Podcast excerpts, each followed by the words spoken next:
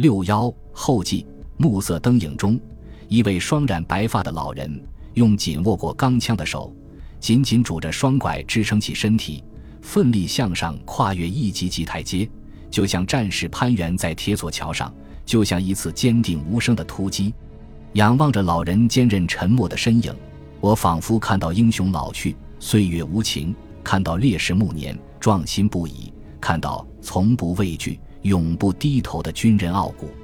守望老人远去，我的热泪终于奔流而下。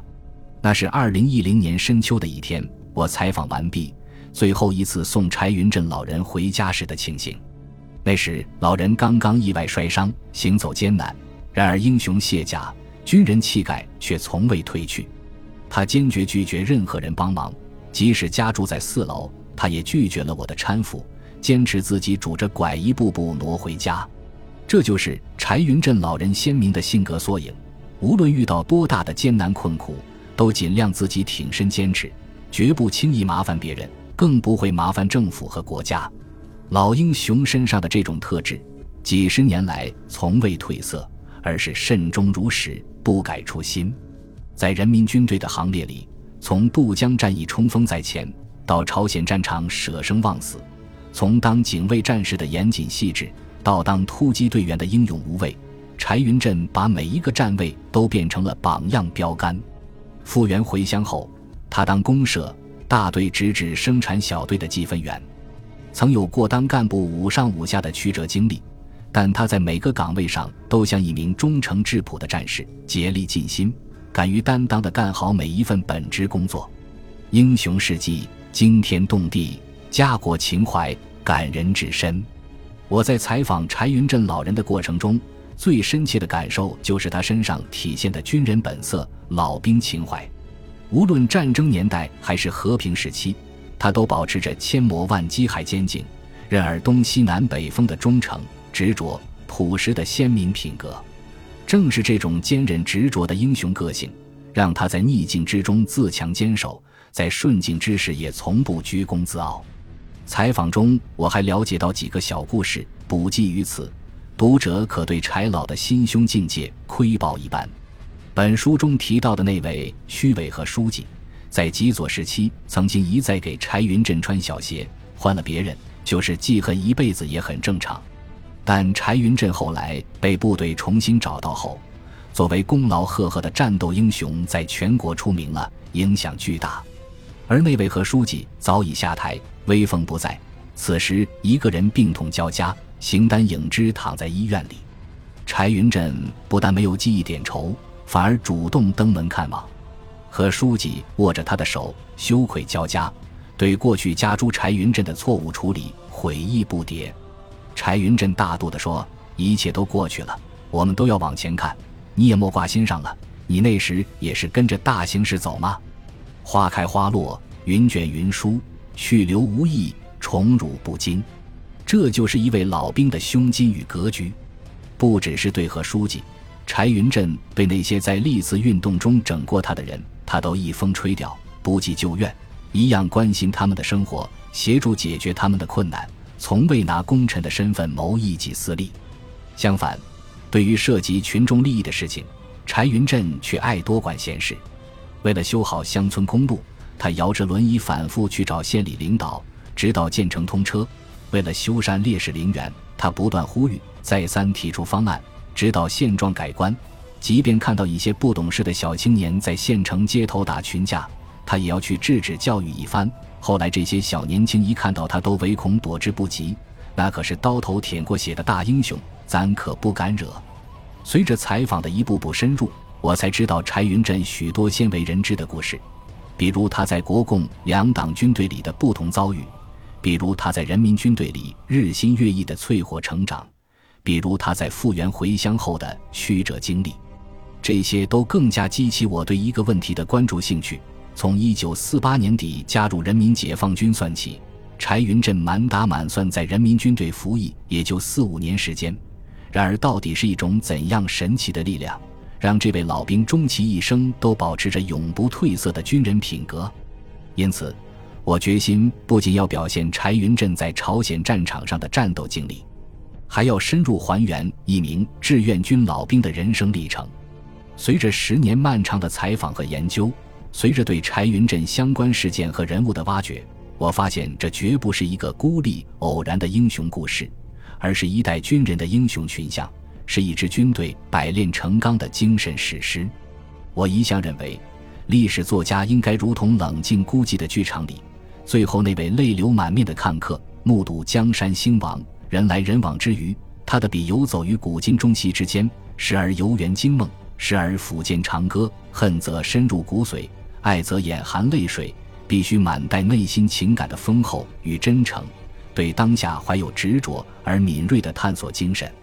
十年前，我在写作长篇历史散文《天朝向左，世界向右：近代中西交锋的十字路口》一书时，就曾经系统研究过比较史学。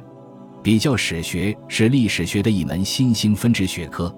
它力图从历史的异同现象中去考察、揭示科学的规律。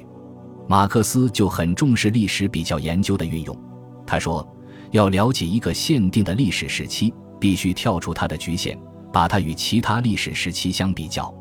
今天，随着研究资料的丰富完善，我认为抗美援朝战争史的当代写作，运用比较史学的研究方法正当其时。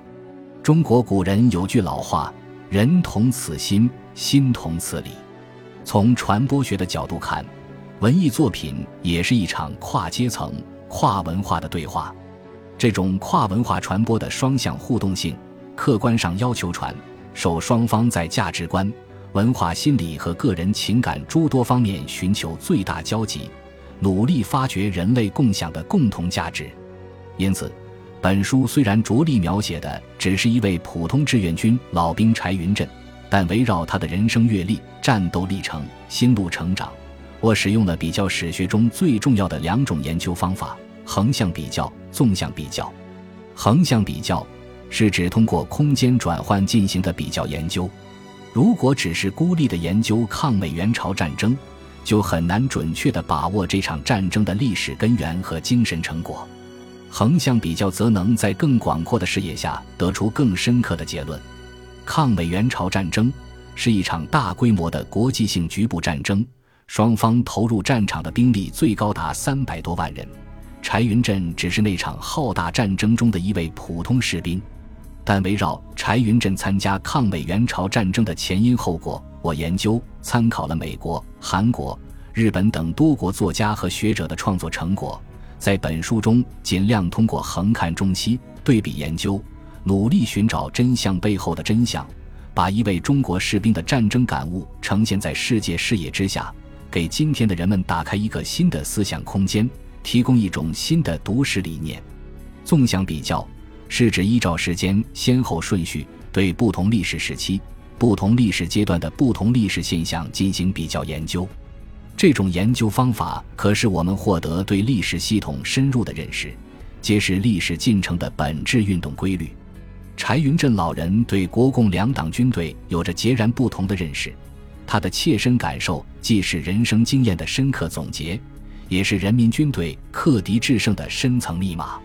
同时，通过对他一生在解放军中的成长、在朝鲜战场的经历、复员回乡后的磨练这三个不同阶段的纵向对比。集中展示了他一生不变的初心信仰，由此再推而广之，柴云振的故事并不是一个孤立的传奇。书中讲到的张富清、李玉安、景玉卓、张国富，这些深藏功名的英雄模范，在历史纵向上构成了一个完整链条，展示了这支军队无名英雄、无私奉献、无上光荣的精神图谱。优秀的历史创作是对人生和生活的深刻理解与把握，不应该担心传达复杂深邃的矛盾情感，有时甚至越复杂越矛盾，越能呈现这个世界的多棱镜色彩，越能引领读者进行深入思考的探险旅程。在这个审美过程中，读者也充分领略到阅读带来的思考快感。历史讲述已经发生的事情，文学则讲述可能发生的事情。把能够找到结论的问题交给学术，把无法找到结论的问题交给文学，这才构成了历史非虚构文学的整体魅力。在本书创作中，我一直试图远远避开熙熙攘攘的康庄大道，默默穿行在那些人迹罕至的蛮荒荆棘之地，去书写充满同情、真情、温情的人物，去书写具有史实、事件、实胆的作品。只有当作家拥有照射到历史暗角的光线，作品才能让读者内心触动，欲言又止。这样的作家才能和他的读者一起经历天人交战的精神穿越。无论关山万众，他们都心有灵犀，感同身受。最后，我要真诚地感谢浙江教育出版社的周军总编辑。本书能够及时创作出版，很大程度上得益于他的果断决策。及时跟进和有力协调，浙江教育出版社对于国防和军事题材作品的关注重视，令作为军队作家的我深为感动。由于创作出版时间较为紧张，责任编辑正于不舍昼夜连续奋战，认真核实有关党史军史，在编校方面付出了不少心血努力，在此深表谢意。